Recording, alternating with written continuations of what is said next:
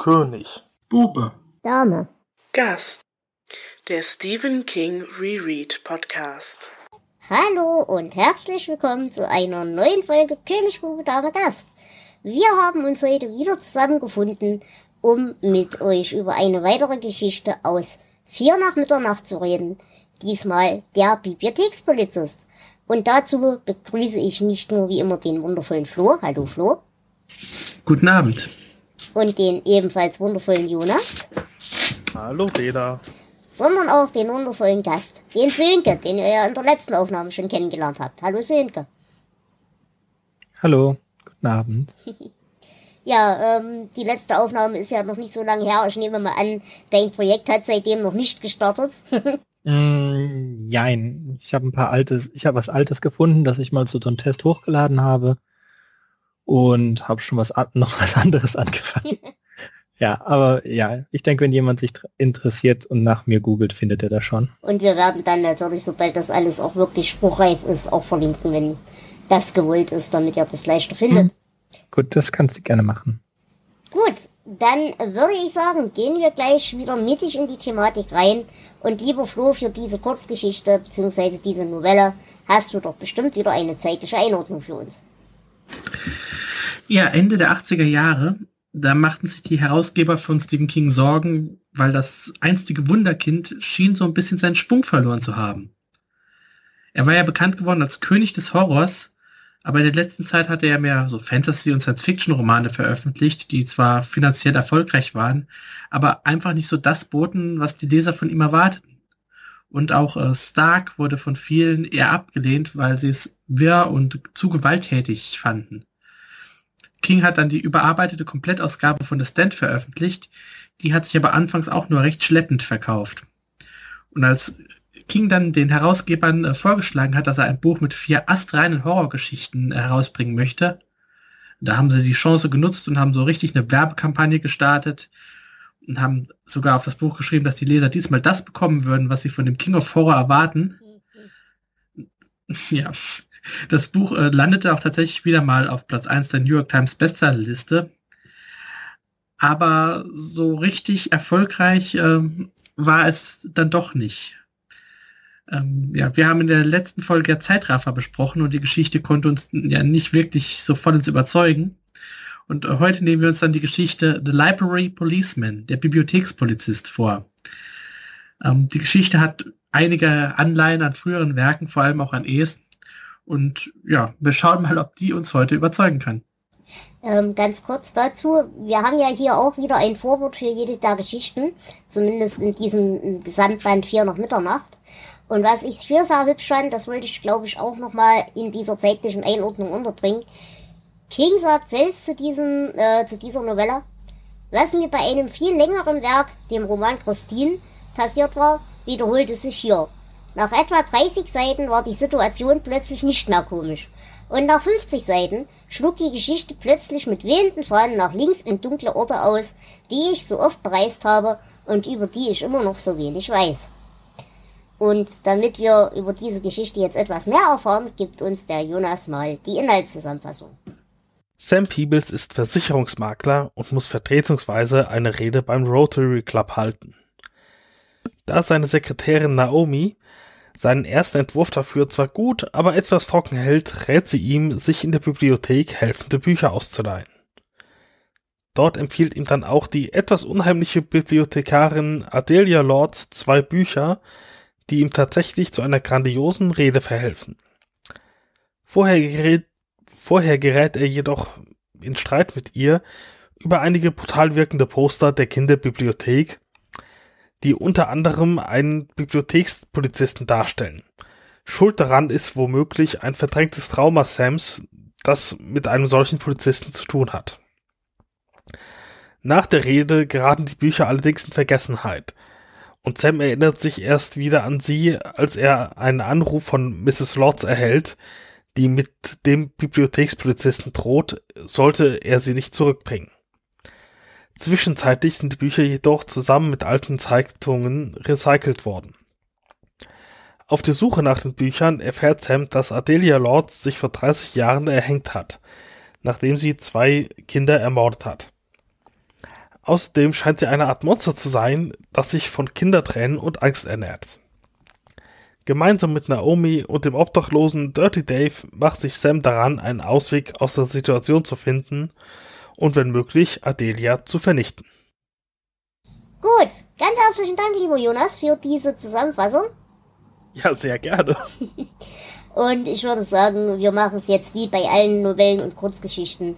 Wir gehen nicht einzeln auf die Charaktere ein, sondern springen einfach mittig in die Detailbesprechung. Und da würde ich euch fragen, wie war denn euer allererster Eindruck? Und lieber Sönke, fang du doch mal an. Also ich mochte die Geschichte für das, was sie ist, sehr. Für mich hat sie gut funktioniert als eine Horrorgeschichte. Ähm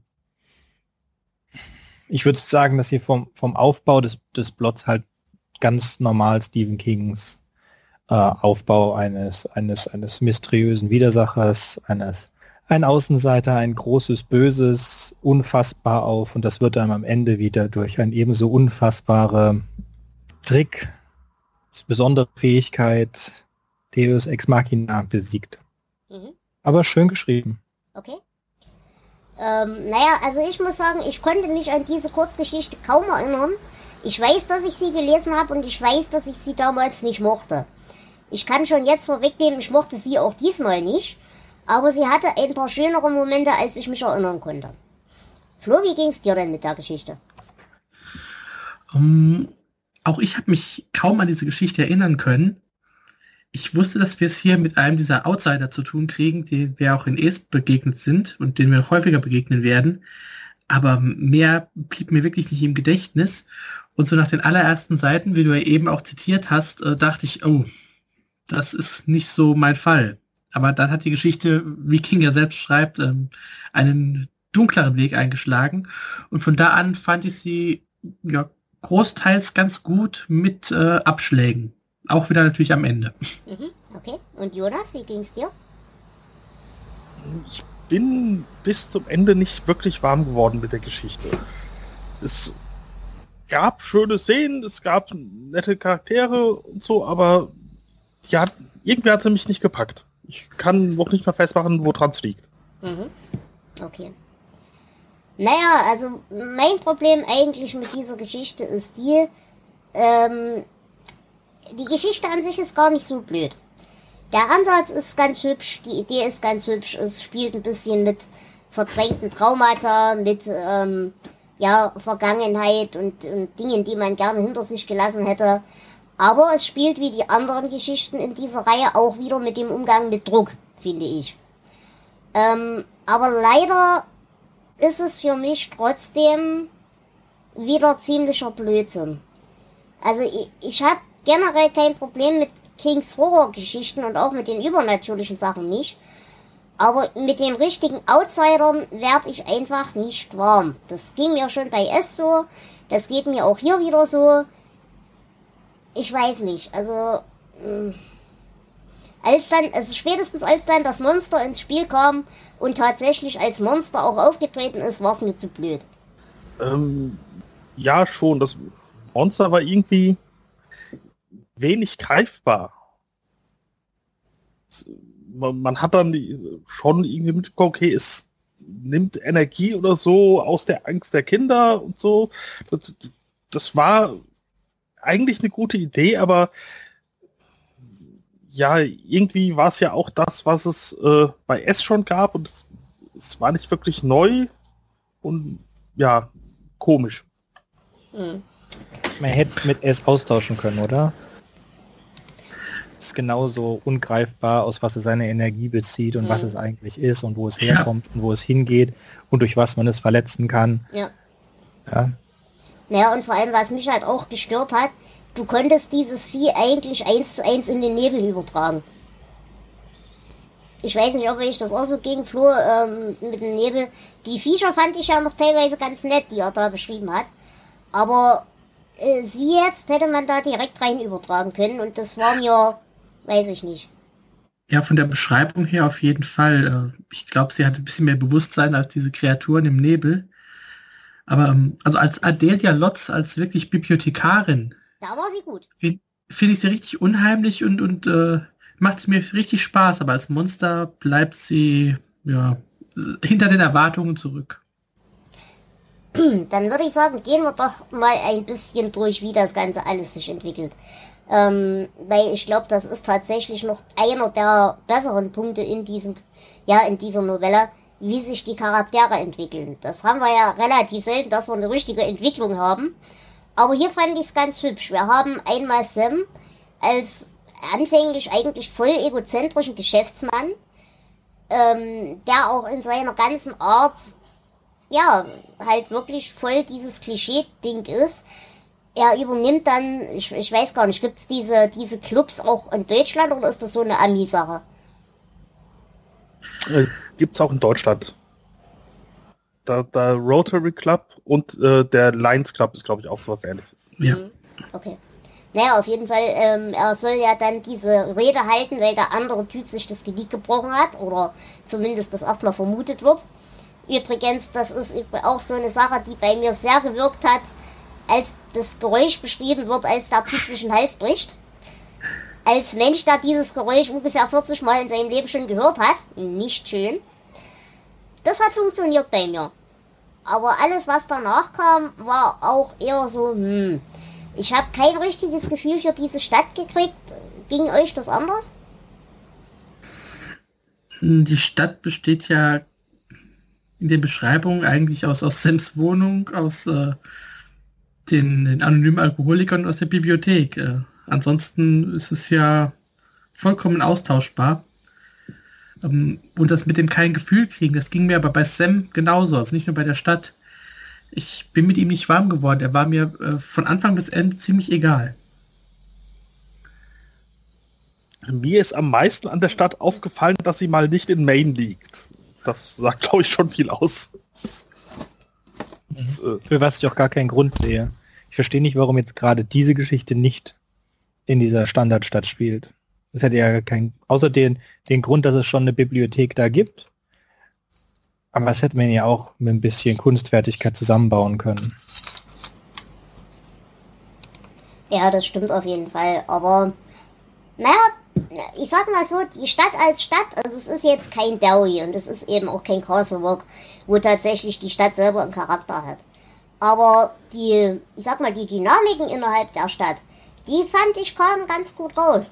Wie eben zum Beispiel dieser, ja, dieses unter den Tisch kehren von unschönen Ereignissen einerseits, andererseits diese, diese, ja, Ausgestoßenen aus der Gesellschaft, die ursprünglich mal voll gut integriert waren und eigentlich vollwertige Mitglieder der Gesellschaft und durch irgendeinen Schicksalsschlag oder eigenes Verschulden oder was auch immer, dann plötzlich komplett hinten runterfallen und von niemandem mehr gegrüßt werden und so weiter. Das fand ich als, als Darstellung ganz schön. Da habe ich Spaß dran gehabt. Hm. Ich glaube, da hat er sich ein bisschen selber leid getan. King und hat sich dazu reingeschrieben in die Alkoholiker oder in diesen anonymen Alkoholiker-Club. Aber es ohne Frage ist schön. Für mich bleibt nur die Frage, warum hat es nicht einer seiner Standardstädte spielen lassen, weil dann hätte er sich von daher den Charakter aus den anderen Geschichten leihen können. Das ist ein bisschen unnötig. Ja, also ich finde auch die, diese, ich sag mal, gefallen Charaktere, die, die fand ich schön, aber die äh, sind für mich jetzt nicht die Stadt. Nein. Weil äh, die hätten in jeder anderen Stadt genauso gewirkt. Und auch hier wirkt es ja wieder wie ein Es. Also wir haben ja wieder diese äh, Verdrängung, die verdrängten Erinnerungen an früher, weil ähm, die meisten dieser, sagen wir mal, äh, Gefallenen oder viele davon sind ja Kinder, die damals in den 60er Jahren auch in dieser Bibliothek waren. Das sind sehe ich wieder starke ähm, Dingsbums. Worte fehlen mir. Anleihen bei S. Ja, ja, ist mir nicht aufgefallen, aber jetzt, wo du sagst, jetzt, genau. wo du sagst, stimmt's. Aber ich glaube ja. tatsächlich, ich meine, ich komme ja nur auch aus einem kleinen Dorf, das sind, glaube ich, tatsächlich Mechanismen, die funktionieren auch in der echten Welt. Also klar, ich meine, wir haben ja schon drüber, ja, uns so ein bisschen an Ansätzen unterhalten. Die Kinder, die damals Kinder waren, gehen in diese Bibliothek und erwarten ja eigentlich grundsätzlich erstmal, dass das, was ihnen dort erzählt wird, keine Scheiße ist. Und halten das ja, weil das ja die Welt der Erwachsenen ist, für erstmal nicht verkehrt. Und ich glaube tatsächlich, wenn du, und das ist glaube ich auch ein Teil der Symbolik hier in der ganzen Sache mit drin, äh, wenn du jemanden von klein auf so manipulierst, dann erstens weiß er ja nicht, dass es falsch oder böse oder was auch immer ist. Und zweitens, ähm, ja, wird es ihm ja auch nie als in dem Sinne traumatisch in Erinnerung bleiben. Es wird vielleicht die Auswirkungen haben, die ein Trauma hat, aber es wird ihm nie als Trauma bewusst sein. Und daher diese, diese kollektive Amnesie, das halte ich schon für nicht blöd. Ja, und in dem Zusammenhang auch ähm, die Verbindung mit diesem dunklen Geheimnis, das die Stadt hat. Also wenn Sam ähm, gegenüber Naomi Adelia Lords das erste Mal erwähnt, da lacht sie ja und denkt, er hätte irgendeinen dunklen Witz gemacht. Aber in Wirklichkeit ist das ja so ein, ein Trauma, das in dieser Stadt begraben ist. Mhm. Weil sie ja in dieser Bibliothek äh, zwei Kinder umgebracht hat und sich danach ja selbst umgebracht hat. Zumindest sah es so aus. Also diesen ganzen Aufbau finde ich schon, der gefällt mir. Da gehe ich auch mit der Geschichte noch mit. Also da war ich dann tatsächlich auch schon äh, drin, auch wenn die Hauptfigur ja mir egal war, aber äh, da hat mich die Handlung doch noch so weit gefesselt. Mhm. Wie fandet ihr, also wenn ihr es bewerten müsstet, das Ding ist ja so ein bisschen geteilt in einerseits jetzt die, die Gegenwart, die echte Welt in dem Sinne im, im Buch. Dann haben wir diese, diesen Rückgriff, Rückgriff auf die Vergangenheit der Stadt. Und wir haben den Teil mit Sems Vergangenheit.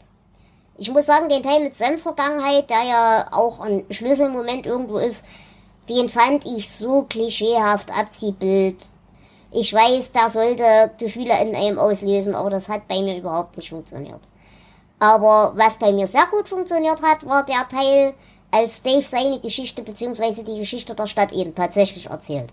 Von seiner Jugend, von seinem Suff, von seinem Abstieg, wie er voll wild auf diese junge Frau war und so weiter. Und auch ihre Darstellung als junge Frau, also von äh, Ardelia, fand ich grandios, habe ich unglaublichen Spaß dran gehabt. Ja, ging mir absolut genauso, ja. Ja, mir ja, Daves Geschichte war eine der besseren Teile hier von der Novelle. Naja, komm, im Vergleich schon mal zu Zeitraffer ist sie schon besser nee. als Zeitraffer. Nee. Nee? Okay. Also ich finde sie eindeutig besser geschrieben. Ich finde. Ja, besser geschrieben gebe ich dir vielleicht sogar recht. Stilistisch ja. Aber tatsächlich muss ich sagen, habe ich hier mit den Charakteren viel weniger Bindung gehabt. Bei Pop konnte ich mich zumindest zu einem gewissen Teil, der war mir sympathisch. Hier ist mir keiner sympathisch. Die sind mir alle Gut. egal. Gut, das kann ich nachvollziehen. Ähm, es kommt immer darauf an, was man von einer Geschichte erwartet. Und wenn es dir darum geht, wie sehr ja, du dich an die Charaktere, dann verstehe ich das komplett. Wobei, ich mag Sam. Ich mag sonst, ich verstehe, ich finde Naomi total blass. Mhm. Und äh, ich finde diese Nebengeschichte von Dave ist, wie finde bei der Zeitreffer sind diese Nebengeschichten viel besser. Auch hier als die Hauptgeschichte. Was für mich ein bisschen unverständlich bis lustig ist. ähm, den Anfang mit ist halt keine Horrorgeschichte, aber es ist, es zieht, es hat mich gut reingezogen. Ähm, dann war für mich von Anfang an klar, dass irgendwas mit ihm nicht stimmt mit der mit der Bibliothek. Mhm. Sie seine ganzen widerstreitenden Gefühle da und dann dieses, ja, diese Stelle, wo man geschockt sein soll, ist halt einfach unnötig. Außerdem macht es für mich einen Fehler in der Geschichte auf. Wenn das seine Verbindung ist, warum hat Adelia dann Macht über ihn? Bei den anderen Kindern kann ich es ja verstehen. Mhm. Aber er war ja nicht da. Ja. Er war ja ganz anders. Es ist eine reale Erinnerung. Und verstehe nicht, wie das, wie das zusammenpasst. Mhm, ich vermute, das wird ähnlich wie bei S sein, dass die Angst das ist, was die Möglichkeit äh, gibt, ein Tor zu schaffen. Ja, und so ich aus. denke, ich denke, dass es da keine gibt, sondern dass es einfach wieder so eine Sache ist, die King einfach nicht dran gedacht hat. Kann gut sein, ja. ja. Aber das würde ich ihm, wie gesagt, unter der Argumentation bei S, Nö, was fein. ja schon genauso sinnlos war, würde ich ihm das noch verzeihen, sagen wir es mal so. Aber ich stimme dir zu, richtig durchdacht ist es meiner Meinung nach nicht. Also ja, ich fände es besser, wenn er eines der Kinder gewesen wäre und es verdrängt hätte. Ja. Oder wenn er in einer anderen Stadt gewesen wäre, in dem ein anderes von diesen Monstern gelebt hätte mhm. und das verdrängt hätte. Das wäre beides cooler und schrecklicher gewesen als das, was es war. Und ich denke, er hat hier den günstigen Trick genommen. Das günstige, das am was er dachte, was am meisten schockiert. Naja, und er hätte ja vor allem auch das kombinieren können. Ich meine, äh, dieser Ardelia, gehen wir jetzt mal von der Idee aus, er wäre ein Kind dieser Stadt gewesen dann hätte diese Ardelia ihm ja auch diesen, diesen Bibliothekspolizisten und diese Vergewaltigung, die es nun mal ist, hätte sie ihm ja auch als Erinnerung, um ihm Angst zu machen, implantieren können tatsächlich. Das würde dann wieder Sinn ergeben. Dann, also versteht ihr, was ich meine? Dann hätte er trotzdem diese Szene schreiben können, wenn er sie unbedingt schreiben will. Was ich, wie gesagt, schon nicht verstehe, weil die für mich komplett unpassend in der Geschichte ist. Ähm, aber es hätte sich dann trotzdem ein Gesamtbild zusammengefügt. So ist es einfach nur irgendein dahingeworfener Brocken von Idee, den er wieder so halb lustlos eingebaut hat. Es fühlt sich so an, als wirklich, als er es nachschreiben wollte. Er hat eine Bibliothek, ja. er hat dieses Monster, er hat den Sex, mit ja. Kindersex sogar. Äh, er hat dieses total, dieses, dieses Deo Ex Machina, wie man es besiegt ist, äh, diese An Andeutung und dieses Foreshadowing und also ich habe mal eine schöne Beschreibung gehört, dass, dass King keine Charaktere hätte, sondern Pappfiguren, ja. die irgendwo in der Scheune in Maine stehen. Ich weiß ja nicht, von wem das jetzt war. Ähm, und das könnte auch so sein, dass er diesen Geschichtaufbau einfach so verinnerlicht hat, dass er nochmal schreiben wollte. Mhm. Ja. Aber ich glaube, er kann nicht aus der Stadt kommen, weil dann hätte er ja sofort gemerkt, okay, das ist gar nicht der richtige Bibliothekar, äh, was läuft denn hier komisch? Ja Gut, klar, aber diesen Aufbau hätte es ja dann auch gar nicht mehr gebraucht. Äh, genau. Oder er hätte ein ähnliches Wesen in sein, wie viel, wie viel gruseliger wäre es gewesen, wenn ein ähnliches Wesen in einer anderen Stadt, in dem das genau dasselbe passiert wäre. Und er kommt halt in diese Stadt, wo gerade ein anderes von denen wieder aufwacht. Verstehst du? Dann, das wäre viel schockierender gewesen als dieses Ding. Was, mhm. was, er, hat eine, er hat eine reale unterdrückte Erinnerung gegen eine künstliche unterdrückte Erinnerung, die jeder andere hat. Ja. Dass sie das trotzdem ausnützen kann, verstehe ich. Also für mich ist das, macht das wenig Sinn. Mm, ja, aber wie gesagt, das Problem ist, dann hätte er halt diesen ganzen Aufbau nicht mehr machen können, dass er eben erstmal völlig überlastet von der Situation ist. Weil dann hätte er ja zumindest gewusst, okay, dieses übernatürliche Zeug gibt es. Ich muss nicht an meinen Verstand zweifeln, sondern das ist halt Realität, ob mir das passt oder nicht. Und ich muss in XY damit umgehen. Und das hätte nicht funktioniert, wenn er das Konzept dieser Outsider schon gekannt hätte. Denn also für, mich, für mich war die Entwicklung bei Sam eigentlich das Interessante, dass er eben, wie gesagt, so voll egozentrischer Geschäftsmann ist, total rational und dann im Laufe dieser, ja, dieser Geschichte sich irgendwo zu einem emotionalen Menschen entwickelt, der einerseits Zugriff auf seine eigenen Emotionen wieder bekommt, was man ja an Naomi sieht, und an dem Umgang mit Dave, den er ja vorher auch nur mit der Kneifzange angefasst hatte. Aber eben gleichzeitig auch damit, dass er seine Erinnerungen wiederfindet und seine eigenen Traumata. Und mhm. ich glaube, diese Selbstentdeckung hätte nicht funktioniert, wenn dieses, ja, wenn, wenn, wenn dieses System der Outsider ihm schon bekannt gewesen wäre. Ja, das müsste es ja nicht. Entschuldigung ich habe so verstanden, dass Dave das mit den Outsidern wusste, aber dass den Kindern es nicht bewusst wäre. Das heißt, wenn Sam eines der Kinder gewesen wäre, wüsste er es auch nicht. Die Erinnerung wäre äh, verloren gewesen. Korrekt? Ja, zumindest hätte er aber wahrscheinlich schon was von Adelia Lotz gehört, aber ich weiß, ja. was du meinst, das stimmt wenn er Ist, wenn er ein Opfer eines anderen Monsters aus einer anderen Stadt wäre, dann wäre das System hätte bei wäre, also es hätte ein anderer Bibliothekar ihm die Energie entzogen mhm. Und er wäre deswegen anfällig gewesen. Für Adelia wäre sogar ein interessantes Ziel für sie gewesen, was das erklären würde, weil irgendwie, was stehe ich nämlich auch nicht, es fühlt, sie, es fühlt sich ja so an, als wäre er gerufen worden. Mhm. Als wäre, als wäre sie ja damit ab. Vielleicht ist er auch einfach der Typ, der gerade durch die Tür gegangen wäre. Aber Naomi hat ihn ja dahin gelockt und Naomi ist ja auch der Host, der ja. Übergangswirt das gewesen. Das mir auch so. Das kam mir auch komisch vor. Bin ich wohl bei dir. Und äh, ganz kurz, Stichwort kam mir komisch vor da weiß ich auch nicht, ob ich das wieder überinterpretiert habe oder ob das nur nicht ausgearbeitet war. Diese ganze Tatsache, wie dieses Buch dann wieder verschwindet und so weiter und so fort. Stellt sich mir ja die Frage, hat dieses Buch tatsächlich existiert? Weil ein Buch, was er aus einer nicht existierenden Bibliothek mitbekommt, kann ja auch eigentlich nicht real auf einem Altpapierstapel verschwinden. Ähm, aber alleine die Verknüpfung der unglücklichen Umstände, die zu dem Verschwinden dieses Buchs führt. Jetzt stellt sich mir die Frage, ist es tatsächlich eine Verknüpfung ungünstiger Umstände?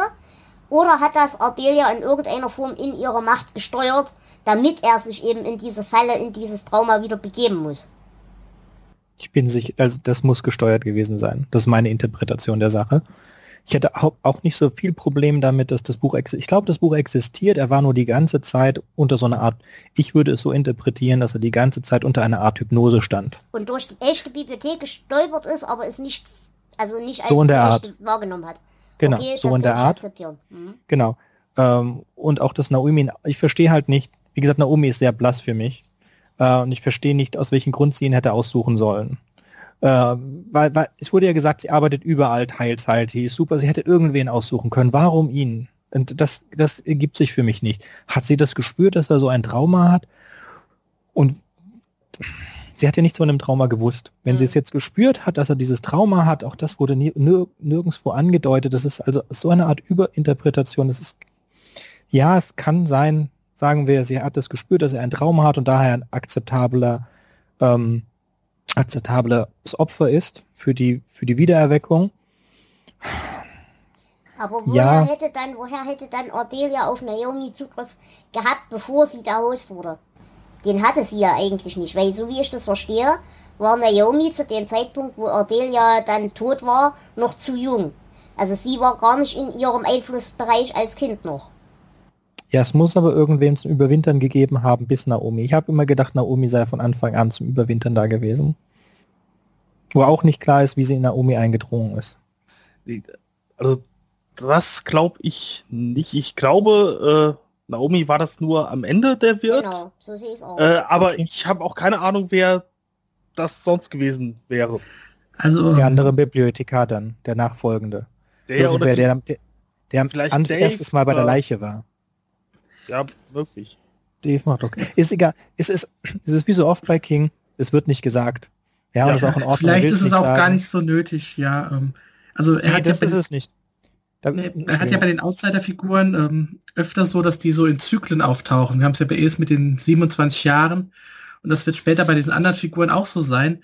Äh, wer weiß, vielleicht zieht es sich für, keine Ahnung, was das ist, 30 Jahre, sagen wir mal grob, äh, auch einfach Ja. zurück in, in was auch immer für eine Welt und kommt dann erst wieder. Also das ist So gar hätte kein Wert nötig. so hätte ich es auch verstanden. Also wie bei wie bei S, das verschwindet ja auch einfach grundsätzlich erstmal irgendwo ins Nichts. Und ich glaube, diese, diesen Host braucht es nur, um dann tatsächlich in einer menschlichen Form, die es ja nicht notwendigerweise braucht, aber die braucht es halt, um sich zu ernähren und so weiter, ähm, um dann in der menschlichen Form wieder in die Welt wiedergeboren zu werden. Vorher braucht es die, glaube ich, nicht, um zu überwintern. So habe ich es verstanden. Genau. So, denke ich das auch. Ich nicht. Aber es wird halt auch wirklich nicht in der Geschichte nicht wirklich erklärt. Ja. Also es ist möglich. Das ist ja das Schöne bei, wenn du es nicht schreibst und wenn du nicht drüber nachgedacht hast, ist alles möglich. Aber ich, das, das ist weh, ich glaube das nicht. Und so dann, das, dann macht der ganze, dann hätte ich es lieber weggelassen. Mhm. Echt, dann hätte ich Naomi noch blässer gelassen und hätte den ganzen, den ganzen letzten Teil weggelassen. Mhm.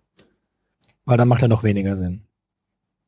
Macht, Naja, für mich macht er nur Sinn, wenn, sagen wir, Price war der Erste an der Leiche oder wer auch immer der Erste an der Leiche war, hat es übernommen und der hat es dann weitergegeben und dann, dann ist aus dieser Person irgendwie das Monster geworden, die, durch eine Umgestaltung oder was auch immer. Mhm. das, das funktioniert aber nicht. Nicht, nein, es funktioniert. Also es liegt nicht an dir, aber wenn das die Idee bei King war, dann funktioniert es halt innerhalb der Logik der Geschichte nicht.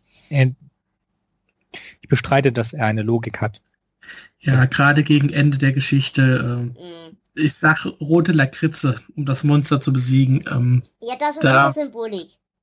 ja, aber trotzdem, da war es dann bei mir auch wieder. Ja, aber da, da rechne ich ihm an. Da kommt halt wieder der Englischlehrer durch, da wollte er auch wieder unbedingt eine Symbolik reinbringen und hat darüber den Inhalt vergessen. Das kann ich noch, das kann ich ihm nachsehen. Das ist okay, aber Was Ich ich ihm nicht nachsehen recht, kann, ist, dass das nicht ist. lektoriert wurde. richtig, richtig. Wie immer. Wie immer. Also er ist, er, ist ein, er ist ein unglaublich guter Schreiber, wenn es ums reine Schreiben darum geht, jemanden einen Text reinzuziehen. Und ähm, er ist aber ein Discovery Writer und das gibt er zu und das sagt er und das macht er auch und dann läufst du halt so los. Und das ist alles in Ordnung, aber du musst doch irgendwann mal jemanden das geben, der das auf Sinn überprüft und dann änderst du es, wenn es keinen Sinn macht. Aber so einfach zu sagen, nee, habe ich so geschrieben, fertig.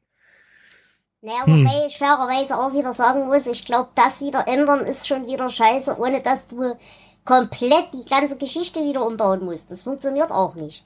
Ich glaube, das funktioniert wirklich nur so, wie es ihm aus dem Hirn gefallen ist. Und dann funktioniert es halt schlecht, aber es funktioniert halt wenigstens irgendwie. Aber wenn du das dann noch änderst, ich glaube, das wird nichts. Das, das funktioniert bei Wie gesagt, glaube ich, nicht. Ich, in dem Fall finde ich es gar nicht so schlecht, äh, so schwierig. Lass das Ende mit Naomi weg, dann hast du das Überwinterproblem gar nicht. Und ähm, dann ist die einzige Sache, die mir noch an der Logik stört, ist das mit Sam. Und wie gesagt, das könnte ich in einem, in einem Absatz oder einer Seite ihn einfach in eine andere Stadt versetzen, in dem so ein Monster auch gelebt hat. Und dann kann das, wie du gesagt hast, das mit dem, mit der Vergewaltigung ja schon passiert sein. Es wurde nur mhm. gesteuert. Mhm. Von da und schon fertig. Das heißt, ich habe nochmal ein, ein Kapitel, dem ich diesen, diesen anderen beschreibe und vielleicht ist das der Bruder oder Geschwister oder was auch immer von der Adelia. Egal. Aber kann er schreiben, kann sogar zusätzlich und dafür muss er nur die letzten paar Seiten rausstreichen mit dem Überwintern in Naomi.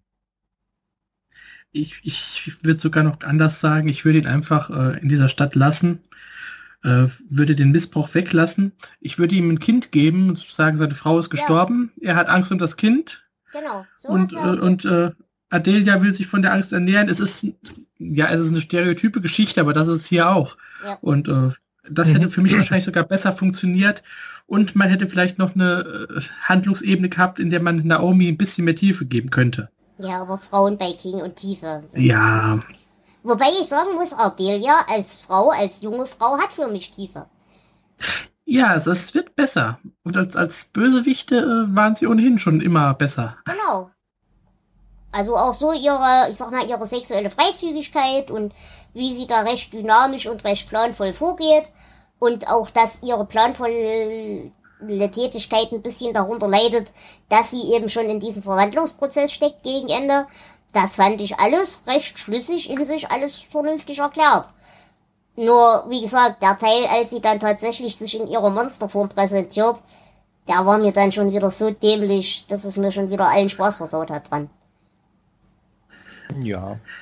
Das ist ja, es ist wie bei Zeitraffer, die Geschichte ist soweit okay und das Ende versaut er wieder komplett. Na, nicht mal nur das Ende, das Ende ist auch versaut, aber nein, alleine nur diese Tatsache, wie sie da als überdimensionierte Fliege, äh, ich weiß nicht, habt ihr das auch als Fliege ja. gesehen? Ich auch, mit dem Rüssel am ja, Kopf, genau. dass die Angst der Kinder ab, ja, das hatte ich auch im Kopf. So, ja, das so, war so schon wieder lächerlich. Also ich habe nichts gegen Monster, aber sie sollen doch nicht lächerlich sein. Also diesmal hat es bei mir funktioniert. Also bei mir hat das funktioniert. Das fand ich viel besser als das Bild, okay. das sich aufbläht mit dem Hund drin. Ja, und auch. Ja gut, es war besser. War, als es. Es war zwar besser als der, der schwarze Hund, aber das ist ja auch nicht besonders schwer. Finde ich aber gar Nein. nicht. Der Hund war wenigstens nicht lächerlich. Der hat mir jetzt keine Angst gemacht, aber der war ja nicht so abstrus, sag ich mal, so absurd. Aber King mag ja das Absurde, das sei ihm auch gegönnt. Aber nee, die, die war absurd und lächerlich. Und das ist das, was mich stört. Das hat mich sehr an, an die ähm, erste Verfilmung von Es erinnert. Wenn Pennywise sich am Ende in dieses äh, Spinnenmonster ja, genau, verwandelt. Genau. Das war genauso absurd und lächerlich, ja. Ja, ähm, was ich ansonsten noch ganz hübsch fand, waren, wie gesagt, so diese ganzen Nebenhandlungen der krebskranke Baseball-Fan und dadurch der Vater von ihm, der eben einen Gefallen bei Dave offen hat und so weiter. Das fand ich eigentlich alles ganz hübsch. Da hast du wirklich ein Gefühl auch für die Leute bekommen. Wie gesagt, der Abstieg von Dave sowieso, der hat mir sehr gut gefallen. Also, ihr wisst, was ich meine. Auch wenn ich da sicherlich äh, glaube, dass da King sehr viel Selbstmitleid mit reingeschrieben hat. Aber das macht er eigentlich in allen seinen Geschichten, von daher ist er ihm das gegönnt. Also an den, an den Nebenhandlungen habe ich durchaus meinen Spaß gehabt. Aber dann kommen wir eben zu diesem desaströsen Ende. Und dann frage ich euch, habt ihr das Ende von Dave verstanden, was das sollte? Nicht wirklich. Ich glaube, ging das einfach auch, ja. Äh, er wurde von den Polizisten gegen eine Wand äh, geschleudert. Ich glaube, da ist doch ein Feuerlöscher genau. auf ihn gefallen oder so. Und dann ist er halt verblutet oder so. Ah ja, okay, jetzt erinnere ich mich dran. Ja, aber das ist ein Okay. Also ich, ich habe es nicht verstanden, aber ich fand jetzt auch jetzt, es hätte nicht sein müssen, aber es hat mich auch nicht gestört. Ja, ja also, er hat ihn halt nicht mehr gebraucht. Naja, was mich halt daran gestört hat, der einzige Grund, warum Dave, Dave weg muss, ist ja der, dass Ardelia auf ihn sauer ist, weil er sie ja äh, betrogen hat in irgendeiner Weise. Und dass sie dann die Drecksarbeit, sich an ihm zu rächen, von einem Handlanger durchführen lässt, der ja eigentlich auch nur Macht über Sam haben dürfte, weil das ja Sams Angst ist. Genauso wie es bei S ähm, entweder dieser große Vogel ist oder dieser Werwolfmann. Der hat ja auch in dem Sinne nur Zugriff auf den entsprechenden, der davor Angst hat. Ähm, das, das ging mir halt auf den Nerv. Hätte sie sich direkt selbst an ihm gerecht, dann könnte ich das verstehen, diese Szene. Aber dadurch es eben nicht Ardelia selbst war, sondern eben der Bibliothekspolizist, hat das für mich wieder überhaupt keinen Sinn gegeben. Ähm, ich glaube, Adelia und der Bibliothekspolizist sind ein und dieselbe Person. Ich glaube, weil dieser Werwolf war Pennywise äh, und so weiter. Ähm, ich glaube, das ist wirklich auch nur ein Abbild der Angst, wie, wie Adelia ein Abbild ist. Ja. Da bin ich bei dir, aber dann müsste das trotzdem nur, weil das ja nur ein Abbild von Sams Angst ist, auch nur auf ja, sie ja. wirken können. Das ist jetzt nicht. Mhm. Gerne du zuerst. Ähm, also ich hätte es besser gefunden, wenn äh, Dave tatsächlich der jungen Adelia nochmal begegnet Genau, wäre. das wäre Und es da nochmal ein Showdown, ja, und da ein Showdown, was weiß ich, ein letzter Kuss und sie zerreißt ihm den Genau. Muskel von innen oder irgend sowas. Aber ähm, ja, der genau. Bibliothekspolizist passt an dieser Stelle nicht. Gut, ich äh, fände das auch besser. Ich fände irgendwas anderes besser, aber hatte keine Probleme damit. Also ich denke, dass äh, man, man kann das zwar argumentieren, wenn man möchte, dass dieser Bibliothekspolizist in die Realität gebracht wurde durch äh, Sam und dadurch in der Realität ist. Und wir Mhm. hatten ja das Beispiel, als der in der Küche wirklich Sachen kaputt gemacht hat, Ja, in dieser, genau. wo er da auftaucht. Das heißt, er, ist, er hat Einfluss auf die reale Welt. Ob er jetzt Adelia ist oder ein von Adelia gerufener Diener, das spielt keine Rolle.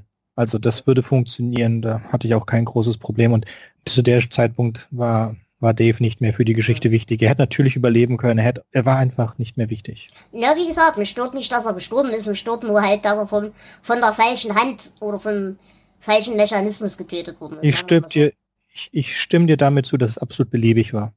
Ja. Ja, was wir ansonsten hier natürlich wieder haben, war ein schöner Wettershowdown. Den fand ich ganz hübsch. Eben mit diesem Sturm und Regen und Gedöns. Das haben wir ja bei den Outsidern auch öfters. Ja, genau, das hängt auch immer damit zusammen, ja. Äh, Was mir an der Geschichte gut gefallen hat, ich gehe noch mal ein bisschen zurück an den Anfang, Mhm. das war die Bibliothek. Und zwar äh, die alte Bibliothek mehr als die neue. Also ich fand diese Beschreibungen, gut, die, die, die Schilder an den Wänden waren ein bisschen, äh, ja, ein bisschen überflüssig, aber ich fand diese Beschreibung der Bibliothek, ähm, ich finde, die hat mehr, mehr Persönlichkeit als der Rest der Stadt. Mm, ja, entfernt, ja. Ich hatte allerdings das Problem, dass ich wieder komplett eins zu eins die Bibliothek aus S gesehen habe. Ja, ohne den Glasgang. Aber, ich, äh, nicht, nee, ich glaube sogar im Gegenteil. Das, was er da immer beschreibt, ich glaube, das ist dann in der neuen Bibliothek mit diesen Oberlichtern. Das war für mich genau das. Also, das war schon wirklich für mich die, die Bibliothek aus S so ziemlich. Im Kopf. Es hatte sehr starke Anleihen, das äh, gebe ich zu, wie die ganze Geschichte. Also, ähm, da hat mich sehr viel, hat mich an es erinnert. Aber ich fand hier wirklich diesen Ort doch ähm, noch mit am interessantesten. Hm. Das und Adelia, das war eine gute Kombination. Und dann Rest, der Rest von Junction City war mir relativ wurscht. Wie fandet ihr denn diese, diese Schilder selber? Also diesen, diesen, eben diese, diese Plakate, die sie da aufhängt. Mit Rotkäppchen und Gedöns und den Jungen, der ins Auto gezerrt wird und so weiter. Ähm, das war so das Zeichen, dass was nicht stimmt. Weil, ganz ehrlich, in der Kinderbibliothek, äh, da hängen so Schilder, aber nicht diese Ausführung. äh, fand ich ein bisschen übertrieben. Und hat das auf euch irgendeinen Eindruck gemacht? Hat es euch irgendwie gegriffen oder? Weil für mich war das so ein, hä? Das Da hat er, also ich wusste, was er damit will. Das ist halt wieder ein Symbolikding. Aber, äh, äh, äh, Es hat für mich nicht funktioniert, nein. okay. es, es war jetzt nicht gruselig oder so, aber ich konnte mir die Bilder gut vorstellen vor meinem Auge und ich, ich fand die Idee nett. Hm, okay. Aber ja, gewirkt hat es nicht in dem Sinne. Bis zur Geschichte von Dave und dem Reveal war es für mich auch komplett belanglos. Ich hm. dachte, es ist ein bisschen nach, komm, warum regt er sich jetzt darüber auf, ja? Und dann erzählt sie den komische Geschichte und ich habe daran gedacht, wie schlimm die eigentlichen Gebrüder Grimm-Geschichten sind. Ja, voll cool. ja, ich habe so äh, aus Versehen irgendwann mal ein, ein Original, ähm, da wird die Prinzessin dadurch oder die falsche Prinzessin dadurch bestraft, dass sie in einen, ein Fass mit Nägeln drin mhm. geworfen wird und dann durch die Stadt gezogen. Das ist irgend so eine Geschichte, wo einer der unbekannteren, mhm. wo, wo die, die falsche Prinzessin den, den, den Kopf des sprechenden Pferds abschlagen lässt und das ja, den Kopf. Die. Genau, und danach. Da einen wunderschönen Podcast, den muss ich euch mal raussuchen. Den, Vielleicht habe ich das sogar gehört. Wenn ich den aber ich finde, werde ich euch verlinken. Aber ich meine, so brutal und dann denkst du, ja klar, und das wurde für Kinder, Mädchen wurden dazu gemacht, Kinder zu gruseln Natürlich. und Kinder dadurch moralische Sachen einzuprügeln, ja, und dann, dann soll das jetzt so ein Spezial, hm. wie, wie hat, wie hat die Adelias Mittelalter überlebt, ist die Frage, ja. Ja, was heißt überlebt? Die wird dann eine gute Zeit gehabt haben. Ja, keine Ahnung, ich weiß es nicht. Dann konnte sie die Märchen im Original vorlesen, das war schon gut. Naja, nö, also jetzt mal im Ernst, die hat da bestimmt eine fette Zeit gehabt. Ich meine, die wird sich da irgendeinen, irgendeinen lustigen Klosterbruder als Wirt gesucht haben, wo sie eben auch manipulieren kann, weil das war ja zu der Zeit die einzige Bildungsgelegenheit konnte darüber auch ihre Propaganda und ihr Zeug verbreiten und konnte Angst sehen und hatte jederzeit die Möglichkeit, irgendwelche kleinen Klosterschülerinnen wegzufressen. Ja, aber die Geschichte hätte ich gern gehört. Ich hätte gern die Geschichte gehört, seit wann sie da ist. Ja, das stimmt. Und dann wäre es auch schön gewesen, was sie da alles gemacht hat und wann sie das erste Mal auf die Idee gekommen sind, das in Bibliotheken zu machen. Ja. Also wäre eine schöne Geschichte gewesen. Ist wieder one of these untold stories. Ja, leider. Na gut, habt ihr zu der Geschichte, die uns erzählt worden ist, erstmal noch irgendwelche Ergänzungen? Sonst würde ich auf die Symbolik erstmal kommen. Nein, ich glaube, wir haben soweit alles durch. Gut. Also, was mir hier ganz extrem aufgefallen ist, ist dieses, äh, ja, diese Idee der, der Manipulation von jungen Menschen und Kindern und Propaganda. Weil einerseits es wird ja sehr darauf hingewiesen, eben diese, ähm, ja, die, die Kinder können sich eben nicht daran erinnern, dass da irgendwas komisch war, weil sie wissen, das war komisch, das hat sich komisch angefühlt und das war nicht gut. Aber sie müssen ja davon ausgehen, dass das normal ist. Und deswegen reden sie natürlich auch nicht drüber. Und deswegen äh, leben sie halt ihr weiteres Leben auch in dem festen Glauben, dass das zum Beispiel die richtige Version dieses Märchens ist. Und wir hatten ja in den frühen Werken von King ja durchaus schon ab und zu mal diese Ideen von Manipulation und Propaganda und Red Scare, die ja zu seiner Jugendzeit doch recht interessant und aktuell war. Also die, die politische Seite dahinter, die fand ich eigentlich ganz niedlich und ganz nett. Und eben auch vor allem der Gedanke dahinter, dass das ein Konzept ist, das zeitlos funktioniert nur mit unterschiedlichen Medien halt immer. Ansonsten haben wir halt ähm, wieder dieses Konzept, die Bösen gewinnen deshalb, weil die Guten schweigen. Einerseits entweder, weil sie es nicht besser wissen, weil sie es eben für Normalität halten, oder andererseits eben aus Scham und so weiter und so fort, wie eben Sam, der ja von seiner Vergewaltigung niemandem was erzählt und das Ganze verdrängt. Ähm, aber eben auch zum Beispiel Dave, der eben zwar einerseits aktiv geworden ist, aber andererseits eben, weil er sich eben geschämt hat, aber eben selber zu tief drin stark in der ganzen Nummer, sich auch nicht getraut hat, da aktiver einzugreifen. Ansonsten haben wir hier natürlich wieder Alkoholismus und wir haben wie in allen diesen Geschichten eben die Thematik Umgang mit Druck. Wie gesagt, äh, Dave, der eben diesem Druck nicht gewachsen ist, anfängt zu saufen, anfängt, sich aus der Gesellschaft zurückzuziehen. Ähm, Ardelia, die bis zum letzten Atemzug kämpft und ja sogar noch versucht, äh, sich eben weiter zu verbreiten durch diese Übernahme von Naomi. Sam, der erstmal mit diesem Vortrag völlig unter Druck steht, aber versucht, dieser Herausforderung gewachsen zu werden und es so halbwegs schafft. Also diese, diese Idee mit dem Umgang mit Druck, die haben wir hier auch wieder sehr deutlich drin. Und natürlich die Sache mit der Latritze, das ist halt wieder voll so ein Ding, Verlust der Unschuld. Das haben wir, ja, die Latritze als Symbol der Kindheit, die Süßigkeiten, die ja eigentlich nichts Böses sind, die uns aber eben verletzlich machen. Aber der Alk bei Naomi, die eben auch eigentlich ja erstmal völlig harmlos ist, aber eben dieses, in dieses Doppelleben gezwungen wird. Dasselbe bei Dave, der eben in seiner sexuellen und Alkoholabhängigkeit da gefangen ist. Also diese Idee da von Verlust der Unschuld, den haben wir hier auch sehr viel drin. Gibt es Ergänzungen? Nö. Mhm. Dann reden wir doch mal kurz über die Verknüpfungen, denn da haben wir ein paar. Einerseits ist äh, Sam Peebles Büro der Laden, in dem später dann Leland Gaunt einzieht. Den kennen wir Mhm. aus, Ja, den werden wir kennenlernen in einer kleinen Stadt. genau.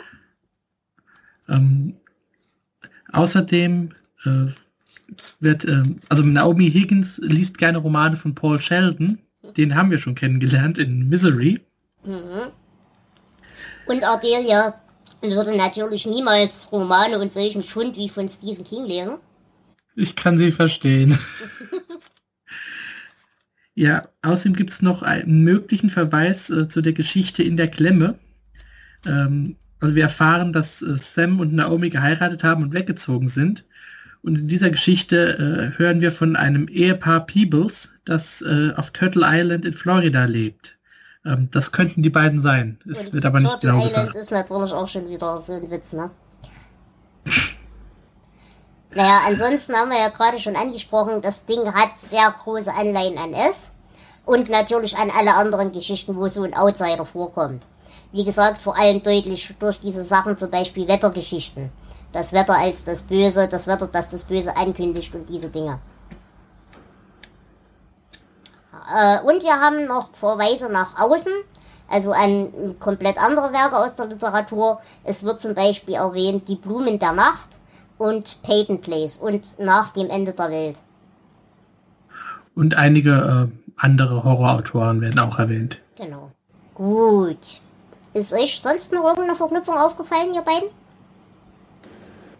Nee, mir nicht. Gibt es denn für diese Geschichte Verwertungen, lieber Flo? Ja, es gibt das englischsprachige Hörbuch. Deutsch wieder mal keins. Und es soll wohl angeblich ein äh, Dollar-Baby geben, und zwar eine Knetfiguren-Animation. Ähm, ich habe danach gesucht, es ist nicht viel darüber bekannt und ich habe sie auch nicht gefunden. Okay. Und wie gesagt, auch hier, äh, in welcher von den beiden Büchern ist es drin? Also, wir haben vier nach Mitternacht und das ist ja eigentlich geteilt in Langoliers und. Und nachts. Und äh, in nachts ist das hier auch die erste Geschichte. Okay. Gut. Habt ihr denn hierfür Zitate? Lieber Gast. Ja, hab ich. Gib mir einen Augenblick, ist raus. Ich hatte mehrere, Okay? aber ich habe mich auf eines, ähm, ich habe mich dann auf eines geeinigt. Ich konnte, da ich das Hörbuch gehört habe, das Englische, konnte ich die Zitate nicht irgendwie markieren und habe dann das, das Schönste äh, recherchiert, was auch relativ kompliziert war. Und die andere nicht, es kommen ein Haufen Metaphern vor, also irgendetwas ich auch sonst so extrem gehört habe, also dass er, dass er Dinge umschreibt mit äh, irgendwelchen anderen Bildern. Das kommt in dieser Geschichte, finde ich, häufiger vor als sonst. So, das eine, was mir sehr gut gefallen hat, ist, in fact, in fact, an hour ago, he had been quite sure that some pebbles and equilibrium were going to remain mutual exclusive concepts for the rest of his life. Das finde ich genial. Äh, Jonas, hast du eins? Äh, ja. Er war der Typ Mann, der wenig Freunde hatte, sich aber trotzdem veranlasst sah, in Fahrstühlen ein Gespräch mit Fremden anzufangen. Okay. Ich habe, Sam war der Meinung, dass die Straße der guten Absichten durchaus in die Hölle führen mochte, die Leute, die aber versuchten, in dieser Straße Schlaglöcher aufzufüllen, trotzdem ein paar gute Worte verdienten. Flo? Ich habe ausnahmsweise mal keins. Dann habe ich noch zwei. Bei den AA haben sie von Leuten gesprochen, die mit einem Fuß in der Zukunft und dem anderen in der Vergangenheit stehen und eben deshalb ständig auf die Gegenwart pissen. Und das, Ja, das, ist auch schön, das. Äh und das letzte, ich liebe dich, Sauer. Sie sah ihn wieder an, und jetzt hatte sich der Ausdruck schrecklicher Müdigkeit wieder eingestellt. Ja, sagte sie, vielleicht ist das so, und vielleicht solltest du lernen, das zu lassen. Gut, dann bleibt mir, glaube ich, an dieser Stelle nur noch euch um eure Bewertungen zu bitten. Oder habe ich irgendwas vergessen? Nein. Gut. Dann würde ich sagen, Flo, fang du doch mal an. Puh. Es ist wie bei Zeitraffer. Ich möchte die Geschichte mögen, aber sie macht es mir verdammt schwer. Ähm, ich mag wieder, sagen wir mal, drei Viertel der Geschichte. Es hat sehr gute Momente, die Bibliothek, Adelia, diese Vergangenheitsstory. Und ich würde es ein bisschen besser bewerten als Zeitraffer. Aber äh, so richtig hohe Bewertung kann dann doch nicht raus. Dazu hat die Geschichte einfach zu viel, ähm, ja, zu viel Logiklöcher, zu viel rote Lakritze und so weiter. Äh, ich gebe zwölf Punkte. Dafür, dass das eigentlich scheiße findest, sind zwölf aber ganz schön gut. Ja, scheiße habe ich nie gesagt. Ich sag nur. Nein, ist ja richtig. Okay, ähm, Sönke, wie sieht's bei dir aus? Ähm, 13. Okay. Jonas? Ja. Äh, ich habe mich, wie gesagt, ein bisschen schwer getan mit der Geschichte. Ich, ich mochte einzelne Teile davon, gerade die Geschichte von Dave. Das war nett, aber ich insgesamt hat es mich nicht gepackt. Ich habe mich nicht sehr gut unterhalten gefühlt. Äh, ich gebe sechs Punkte. Ja, und ich bin da vollkommen bei dir. Äh, der einzige Teil, der mir gefallen hat, war tatsächlich die Geschichte von Dave. Der hat mir Spaß gemacht. Ansonsten kam ich weder in den Stil noch generell in die Geschichte so richtig rein. Die Charaktere waren mir allesamt mehr oder weniger egal, auch wenn sie diesmal sogar mal eine Entwicklung haben. Deswegen gebe ich sieben von 19 Punkten. Gut. Und damit hat diese Geschichte genauso viele Punkte im Durchschnitt wie Zeitraffer. okay, dann würde ich sagen, beenden wir dieses Elend an dieser Stelle. Ich bedanke mich ganz herzlich bei dir, lieber Sönke, dass du dabei warst. War schön. Dankeschön, immer wieder. Ich bedanke mich außerdem beim Flo. Es war auch schön, dass du da warst. Gerne, Dela. Und ich bedanke mich natürlich wie immer auch beim Jonas. Es war wundervoll mit dir. Hat Spaß gemacht, danke. Und ich bedanke mich bei euch, liebe Hörerschaft. Ich hoffe, ihr schaltet auch bei der nächsten Folge wieder ein. Das wird dann wieder eine weitere Geschichte aus 4 nach Mitternacht sein. Und äh, nachdem wir dann 4 nach Mitternacht in zwei Folgen beendet haben, wird es wieder mit Romanen weitergehen. Zumindest erstmal. Und ja, für dieses Jahr sind wir zwar schon ganz gut ausgebucht, aber wir haben noch sehr, sehr viele Bücher und Kurzgeschichten vor uns. Deshalb, wenn ihr mitmachen wollt, könnt ihr das sehr gerne tun. Schaut einfach auf unsere Leseliste, sucht euch was aus, was noch nicht durchgestrichen ist. Und ja, meldet euch einfach bei uns. Ihr braucht nichts weiter. Ihr braucht nur ein Mikro zum Reinsprechen äh, und Skype oder Tele äh, Teamspeak je nachdem, was euch lieber ist. Wir persönlich bevorzugen Teamspeak, aber wir sind da relativ flexibel. Ansonsten, wenn ihr das Buch, das ihr gerne lesen wollt, nicht habt, müsst ihr uns nur rechtzeitig Bescheid sagen. Wir sorgen dann dafür, dass ihr das in irgendeiner Form ja, bekommt. Ansonsten sind wir, wie gesagt, recht flexibel. Schreibt uns einfach an, entweder per E-Mail oder per Twitter oder per Mastodon. Wir sind gerne für euch erreichbar. Dasselbe gilt natürlich auch für Feedback. Also wenn ihr irgendwas dazu zu sagen habt, dann schreibt uns einfach auf den üblichen Kanälen. In diesem Sinne, lasst es euch gut gehen, verirrt euch nicht in Bibliotheken und lasst euch nicht von Outsidern fressen. Ciao. Tschüss. Tschüss. Ciao.